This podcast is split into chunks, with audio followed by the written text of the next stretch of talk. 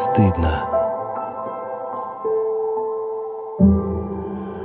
Всем привет, меня зовут Василий, мне 41. Привет, меня зовут Юля, мне 29. И это подкаст «Как не стыдно», очередной эпизод, э, который сегодня обойдется без гостей, экспертов и, э, в общем-то, который мы решили посвятить эм, стереотипам, а, которые жили или продолжают жить в нашей голове. И как мужчина и женщина мы сегодня будем делиться мужскими и женскими стереотипами и э, пытаться разобраться, соответствуют ли они действительности, ну, по крайней мере, с нашей точки зрения. Все наше мнение будет основываться исключительно на нашем опыте и на опыте наших ближних друзей и родственников. Круга общения, скажем так. Да, да круга общения. Поэтому, кто есть в телеграм-канале, пожалуйста, оставляйте комментарии под этим эпизодом и делитесь своим мнением, что вы думаете по этому поводу. Ну, а кого нет в телеграме, подписывайтесь, как не стыдно подкаст. Мы вас там очень ждем и ждем ваше мнение. Ну, а нашему подкасту уже практически э, год и э, немного изменилось, я думаю, наше мировоззрение относительно того, с чего все начиналось, и много ли в голове стереотипов, и будем разбираться. Э, построим беседу очень просто. Я буду озвучивать мужские стереотипы о женщинах. Э, да, мы постараемся, чтобы они так или иначе были связаны с сексом, но не только. А Юля, соответственно, как женщина, будет подтверждать или опровергать, и мы будем выяснять степень достоверности этого стереотипа на практике. А я со своей стороны буду говорить о стереотипах, которые мы, женщины, думаем про мужчин. Ну а Василий с высоты своего возраста будет меня сейчас ругать и говорить, что это неправда, ну а может быть и наоборот.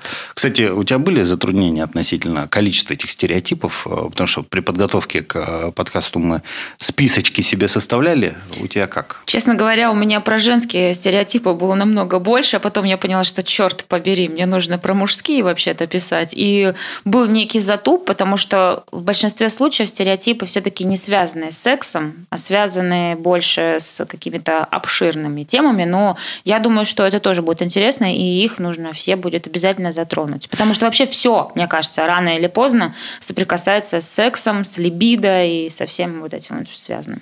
Ну, э, давай я начну с стереотипа распространенного, наверное, одного из самого, э, самых очевидных, э, и не только в мужской голове, это то, что девушкам, женщинам для секса нужны чувства. И что если нет никакой любви, то и секса быть не может. Откуда этот стереотип взялся в моей голове, я пытался вот так разобраться, вспоминаешь. Ну, это, конечно, культивируется самими девушками, как мне кажется, по крайней мере, там, в школьном подростковом возрасте, сразу после школы, ты понимаешь, что э, секс это, это что-то такое, что может быть только после свиданий, прогулок, признаний э, и, и цветов. Ну, вот так, по крайней мере, я вот думаю, что именно, именно девушки э, культивируют это в мужском сознании. Мне кажется, вообще девушки ничего не культивируют. Мне кажется, это культивирует в общество. Потому что в целом женщина не должна заниматься сексом, пока не выйдет замуж. Женщина не должна заниматься сексом на первом свидании. То есть это все, э, вот этот вот долг, который нам навешивают родители, общество, какие-то там, не знаю, старые передачи, когда это еще раньше было. Сейчас, наверное, уже, конечно, нет такого особо стереотипа, потому что в целом нормально. Подожди, вот это вот э, не должна на первом свидании э, до брака, это что, вам какой-то в детском юношеском возрасте свиток мама передает? Откуда эти правила звучат? вот вообще в женской. Потому что я э, слышал о том, что нужны чувства, ну, от, от девушек, не от какого общества, а не от чего-то. Ну, даже для поцелуя э, должна быть какая-то симпатия. Вы должны подружить, погулять. Так, по крайней мере, вот это все складывалось в наше время, в лихие 90-е. Так а девушки откуда это берут, Вась? Ну, они же не просто так э, не рождаются с этими мыслями. Так что ты меня спрашиваешь? Вот скажи мне, пожалуйста, откуда это девушки берут? Так я говорю, из поколения в поколение бабушка это говорила моей маме, моя мама мама это говорила мне о том, что нельзя торопиться, нужно подумать, этот ли человек, который сможешь ты, как знаешь, говорят, первый секс вообще нужно запомнить на всю жизнь как что-то такое прекрасное. Да come on. Мне кажется, ни один человек сейчас, который нас слушает, никогда не скажет о том, что первый секс это был хороший какой-то. Не? Я бы сказал даже наоборот. Мне кажется, что первый секс хочется забыть. И, к сожалению, э, это невозможно, если ты не был в невменяемом состоянии. Так а насколько это соответствует действительности? Вот насколько девушке нужно что-то испытывать к мужчине, чтобы э, у них э, смог состояться секс? Ну вот смотри, я со своей стороны скажу, что мне это точно в голову вдолбили. Ну, мне сложно э, вообще представить какую-то ситуацию, где там я занимаюсь сексом без чувств, например. То есть это, ну, это нереально для меня. То есть я должна что-то испытывать человеку, чтобы его захотеть. Вот и все. Но при этом я считаю, что это абсолютно нормально, если человек там в Тиндере знакомится, например, заниматься сексом на первом свидании. Я тут даже недавно спорила со своим другом, который сказал, я не буду заниматься с девушкой сексом на первом свидании. Я сразу же ну, подумаю, что она какая-то вот там легкого поведения, и я не рассматриваю его в качестве жены. Я говорю, это глупости. Почему? Ну, вот потому что этот стереотип так работает. Я вот могу сказать о, о себе, что до а, определенного возраста, лет, наверное, до 20 с лишним, у меня вообще э, в голове тоже не было, что секс может быть без отношений. То есть, любой э, секс сопровождался отношениями. Ну, и как... А, а вот наоборот, кстати, не всегда. Не все отношения заканчивались сексом. Но э, вот этот стереотип о девушках, о том, что ты даже помыслить не можешь, о том, чтобы залезть к ней куда-то под одежду, до тех пор, пока у вас не сложились романтические отношения, они и на мальчиков точно так же влияют. Постсоветское воспитание. Я думаю, что, наверное, через поколение уже намного проще к этому ко всему будет относиться. Ну, в этом смысле показательный эпизод, который мы делали в начале этого сезона с нашей слушательницей, твоей тезкой Юлией, которая гораздо легче к этому относится. И, видимо, вот этот стереотип сумела перешагнуть. Если а, пропустили, переслушайте. Давай какой-нибудь э, стереотип про мужчин. Мне интересно, что у девушек в голове по этому поводу происходит. Блин, у меня их так много, на самом деле, хочется быстрее уже озвучить. Ну, самый распространенный. Мужчины считают высоких блондинок более привлекательными, чем всех остальных женщин. Ну, это сразу тебе скажу. Чушь. Вообще, вот это обобщение о блондинках, брюнетках, это прям совсем мимо. По себе могу сказать, что я всегда предпочту брюнетку и вот э, и выбор жены, и выбор э, отношений каких-то он так или иначе вот всегда падал на брюнетку. Ну, то есть, мне брюнетки нравятся э, больше, чем блондинки. Не знаю, с чем это связано. Это, наверное, вкус какой-то. Все-таки это, скорее всего, какой-нибудь порнографии, да, наверное, нам навязаны эти блондинки с локонами красивыми. Я, я вообще думаю, что это какой-то такой э, анекдотичный образ блондинки. Во-первых, это э, еще же сопровождается одним стереотипом, что все блондинки глупее. И э, это культивирование, не знаю, мне кажется, что это гораздо глубже корни. Это там какая-нибудь Мерлин Монро, вот на блондинок-то, как на такой символ сексуальности, мода, наверное, пошла именно, именно с нее. И потом там, я не знаю, какая-нибудь Мадонна, если я себе вспоминаю молодым, Мадонна, кукла Барби какая-то. Вот, вот это все э, стереотипы о блондинках и рождало. Поэтому про блондинку точно нет. И я тут и брюнеток, и шатенок хотел бы успокоить. Но э, что касается высокой э, блондинки, то тут все еще сложнее. Потому что мужики невысокого роста очень часто принципиально э, не видят рядом с собой девушку выше. Связано это с комплексами, не знаю, или каким-то тоже общественным мнением, но высоким девушкам в этом смысле сложнее, потому что партнер может из-за роста просто не подойти. Да, ну с девушками то же самое. Сложно, когда ты высокая, а твой партнер по плечу тебе. Если ты еще каблуки надела, ну все, пиши пропал.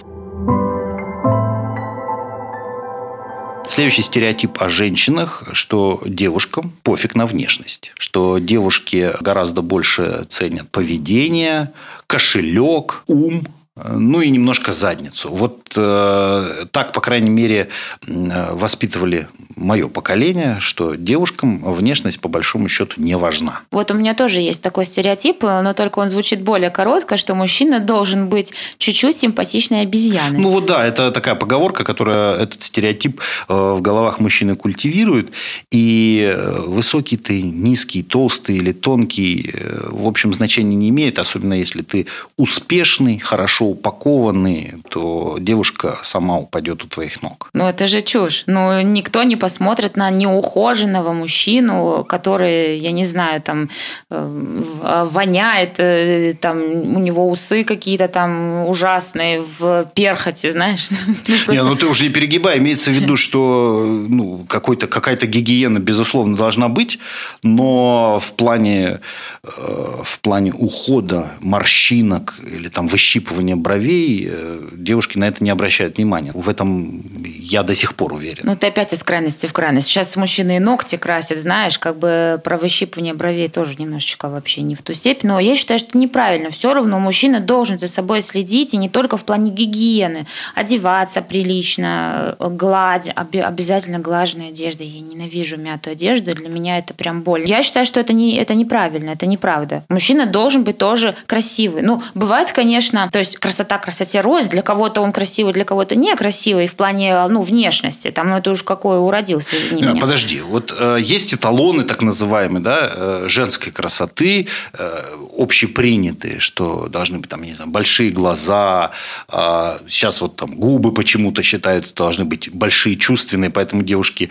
максимально напихивают в эти губы того, что напихивается, или красят губы, например, что это должны быть струящиеся волосы, ну, какие-то вот, э, вот стандарты женской красоты, они вот э, тоже, может быть, стереотипные в нашей голове сидят. А что такое мужская красота? Ну, сейчас э, ходят вот эти всяких там в ТикТоках, в Рилс, снимают типа красивых мужчин. В основном это такие турецкой внешности, это черные волосы, кудри, такие прям, чтобы были. Они высокие, они все подтянутые, там в костюмчиках. Сейчас в костюме вообще редко встретишь мужчину. Это прям вах. Это, кстати, очень сексуально. Рубашка, костюм прям топ. Ну, вот какие-то вот ну, такие стандарты сейчас есть. Интересно, потому что когда есть какая-то мода мужская, да, например, борода. Вот я очень долгое время носил бороду, пока не встретил свою жену. Она категорически против, хотя я ходил к барберу, и он там мне что-то там ее начесывал, но ей не нравилось. И я так понимаю, может быть, даже не эстетически, а чисто по ощущениям. Борода не зашла, и я ее сбрил. Хотя вот сейчас модно и красиво считается, когда мужчина с бородой. Ну вот, кстати, вот ты сейчас правильно подметил про моду. Ведь, э, наверное, все-таки эталоны красоты – это тоже веяние моды. Ведь если ты в начале эпизода сказала про Мерлин Монро, ведь у нее были очень пышные формы в плане бюста и низа, узкая талия, но при этом она была не идеальна, как сейчас. У нее где-то там целлюлитик, складочки, все это было, но она считалась прям супер вау. Но также и женщины сейчас, они колят себе ботокс, делают себе грудь, потому что это модно. А женщинам это нравится самим? Потому что, честно говоря, ну вот за себя могу сказать плюс-минус там знакомые мне мужчины это вызывает э, ну, ухмылочку. Я не знаю, как это функционально, эти губы, но чисто внешне я не скажу, что это красиво. Слушай, у меня в моем окружении нет ни одной девушки, которая бы вот прямо сделала себе губы, но они, я не хочу никого сейчас обидеть, но извини меня, эти девушки, которые с этими губищами ходят, у них такое лицо, ну что мне кажется, им точно нравится. Она вот королева, хочется вот, ну подойти и сказать, да классная, классная, уже успокойся. Вот, поэтому я, честно говоря, не знаю, нравится. Ну, слушай, ну если они делают, значит, нравится. Потому что они же еще и выкачивают иногда это все. Значит, не нравится. А если ходит, значит, нравится. Ну, давай, если про вот внешность, про все это пошли. А, мужчины любят скромных недотрог. Mужиков в какой-то степени, конечно, привлекают тихоня, но в том смысле, что а, что это она такая тихая, какой-то интерес к тихоне, э, быть может, и есть, но при этом, при всем, э, есть мужской стереотип о том, что все девочки строят из себя целку. Так это называется. То есть это все э, такое неоднозначное отношение вызывает настороженность. Если тихая скромняшка, которая старается, знаешь, как вот сериал этот был, господи. Помнишь сериал «Не родись красивой», где культивировался такой образ, что вот она тихоня, но если любую тихоню причесать, одеть и э, научить себя подавать, то она станет королевой. Это, наверное, из сказки про Золушку, что-нибудь типа такого. Вот эта скромность, которая привлекает. Я не думаю, что э, мужчина яркой, уверенный в себе, умеющий флиртовать, э, знающий себе цену, что называется, и такой вот звезде предпочтет э, какую-то скромняшку, потому что тут скорее еще зависит от эм, уверенности в себе самого мужчины. Потому что когда ты ведешь себя как звезда, то не всякий мужик сможет себе позволить тебе подкатить, что называется. Ну, то есть он тут должен быть э, соответствующий, он должен ощущать себя как альфа-самец. И если ты хочешь показаться более доступной, то да, нужно быть э, более скромной. Но ты будешь казаться в глазах мужчины более доступной, нежели ты, если ты такая вот звезда. Это как есть фраза «в тихом омуте черти водятся». Да, это придумали э, Тихони. обитатели тихого омута, да. Так, следующий. То, что все девушки любят пожестче. Что если ты э, уж э, овладел ею, то делай это максимально брутально. Схвати за волосы, ущипни, там, шлепни, придуши. И, и, и так, чтобы прямо она чувствовала твою силу и твою вот эту вот жесткость. Мужской стержень. Нет, это прикольно, но это не всегда. Это все ну, от настроения зависит. Иногда хочется, наоборот, романтики.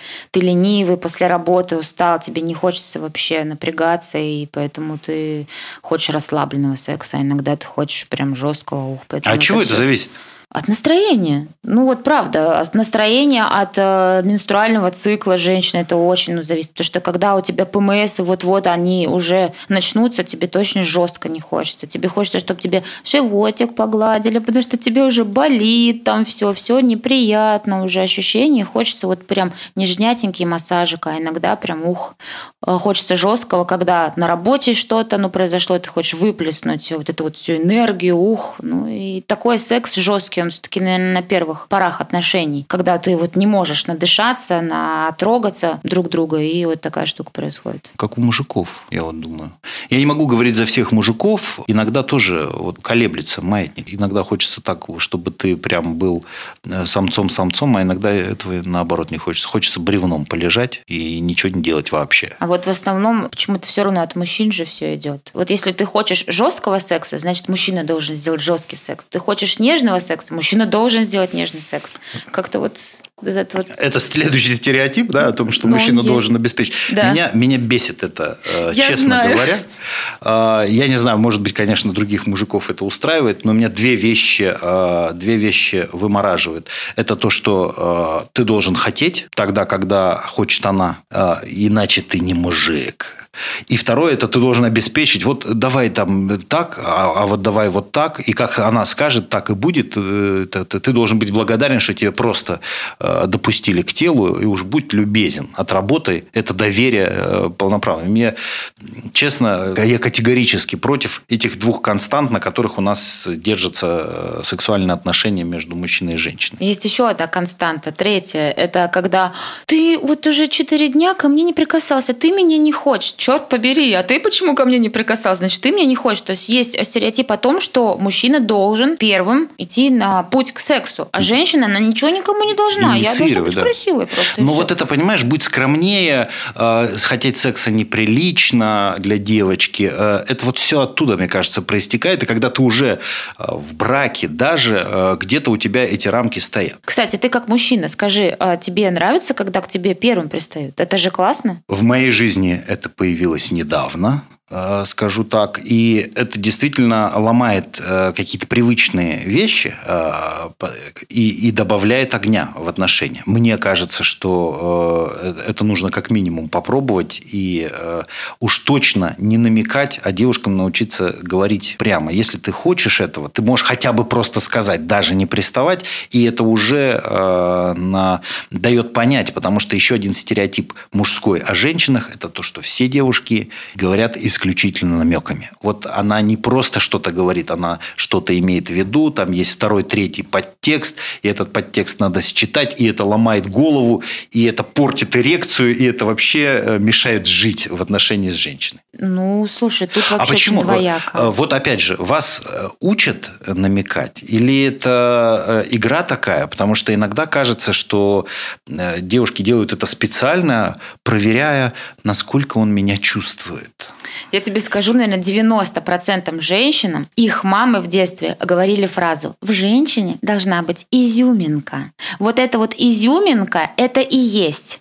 Я хочу, а сама думаю, да хоть бы он это сделал. Это, знаешь, «А, милая, я пошел в магазин, тебе что-нибудь купить? Я говорю, нет. А сама думаю, вот бы он мне киндер принес. Он приходит, а я обижаюсь, что он мне ничего не купил. Мужик, он понимает буквально. Да, это тут э, гадалки не ходи, и он э, работает именно так, по команде. То есть ты проартикулировала, ты получила. Ты ничего не сказала, этого не было. Э, и здесь э, вот этот стереотип, а когда ты начинаешь заморачиваться, на что она имела в виду, то это портит настроение.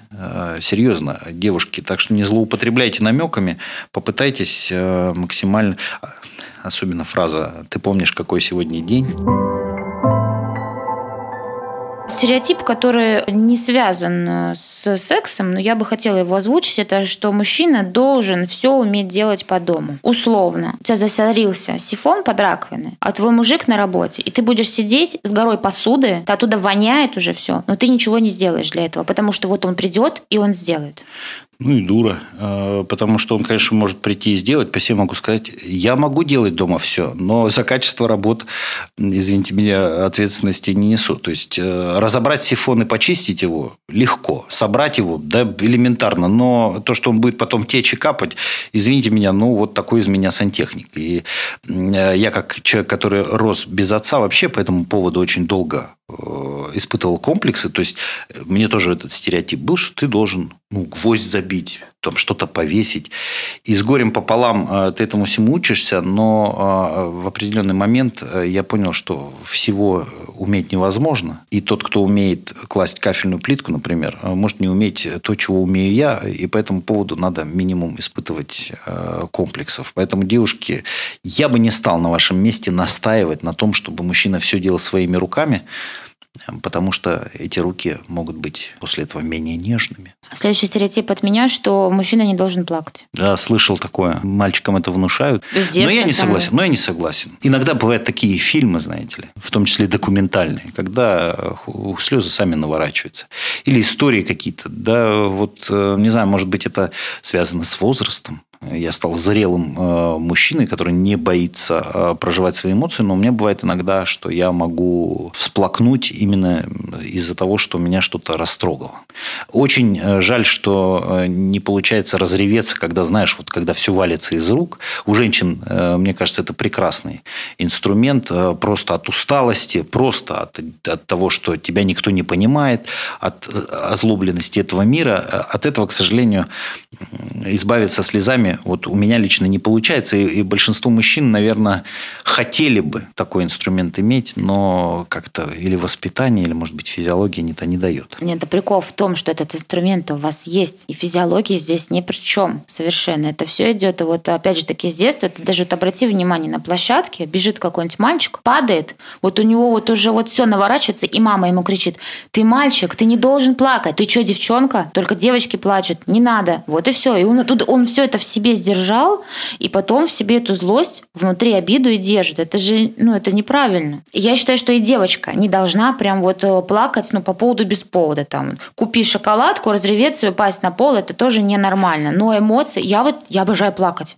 Но именно по поводу, когда у меня прям вообще все уже на меня навалилось, я полчаса вот полежу, пореву в подушку, и я прям другим человеком стою. Я, как и любой э, тревожный родитель, а я такой родитель, э, то есть понятно, что что а, выросшие в гиперопеке наших мам и пап, а, я думаю, что люди там 35 плюс а, понимают, о чем идет речь, да и 30.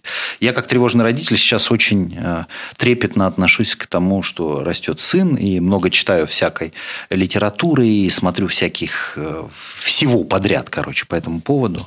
Хочется же быть идеальным папой.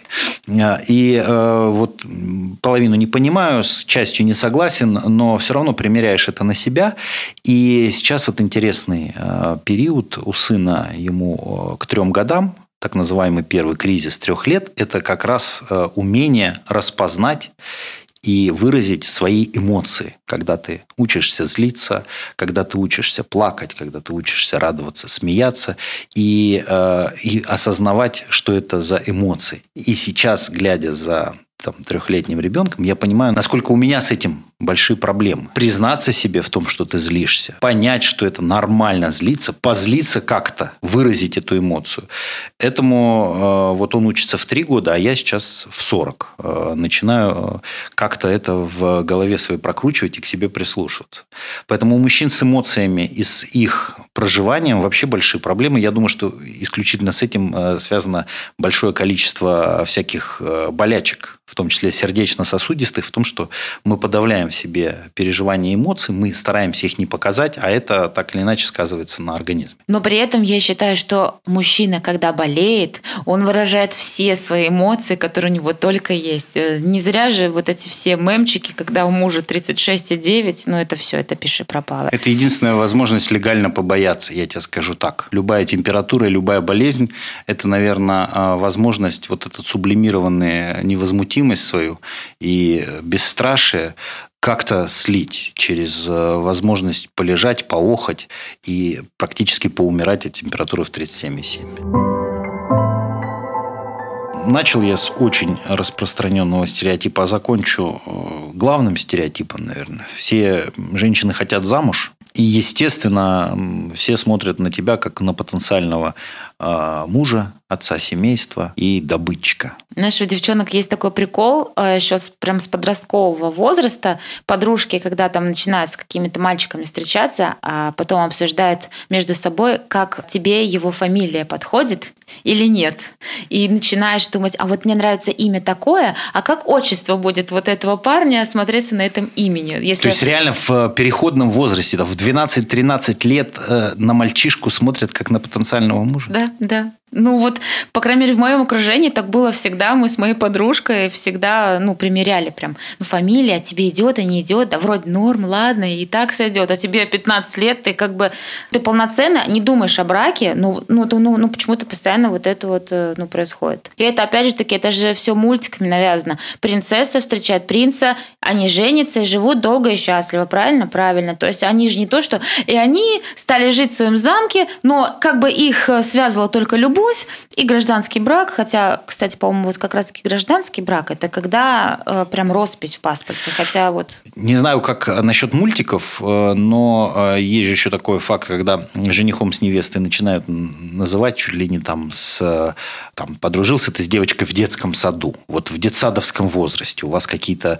симпатии там э, и какие-то там детские отношения, а вас уже вон жених твой пошел, вот невеста твоя, теле-теле-тесто, жених и невеста, вот эти дразнилки, они, наверное, а, внушают, но при этом я не помню, чтобы мы, э, гуляя там в школе за ручку, всерьез я думал о том, что э, эта девочка родит мне детей. А она по-любому уже даже имена им дала, понимаешь? Это отличие женщин и мужчин. Я уже не проецирую это на своем сыне, когда он мне говорит, что ему понравилась девочка в классе. Я не говорю о том, что вот, а вот когда вы вырастете, как ты думаешь, вы поженитесь или нет? Конечно, ну нет, это чушь. Сегодня ему там Даша нравится, завтра Саша, потом ну, все остальные. Как бы это вообще нормально. Но я вспоминаю свое детство. Э, нас родители всегда сватали. То есть у родителей есть друзья, а у них там сын есть. Все, они нас сватают и сидят такие, а вот потом будем на их свадьбе гулять, пить отдыхать. И так со всеми друзьями было. Вот у меня так было постоянно. Но в итоге ты ни с кем из них не общаешься в принципе. Вырастаешь потом и понимаешь, насколько в твоей голове э, мировоззрение э, сформировано не столько даже с твоим опытом, а людьми, которые в твоей жизни когда-то были, ну и остаются, например, родители, да?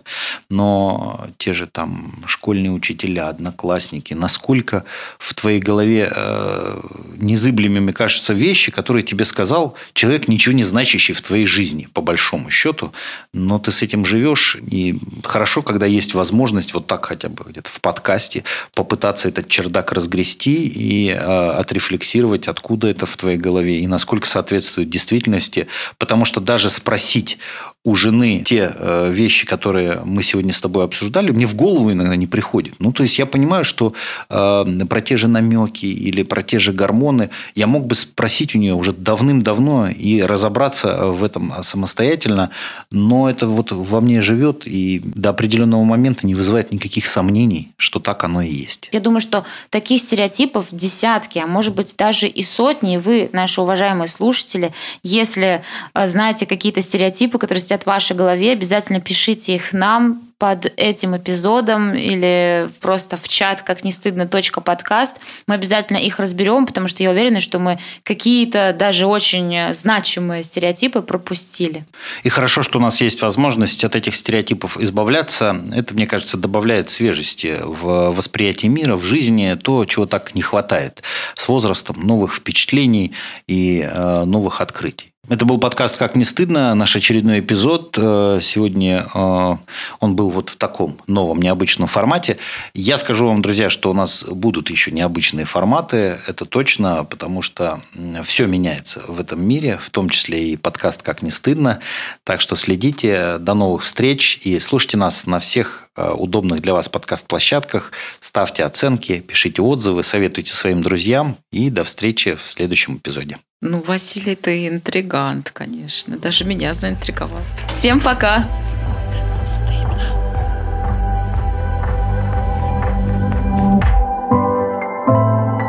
Как не стыдно.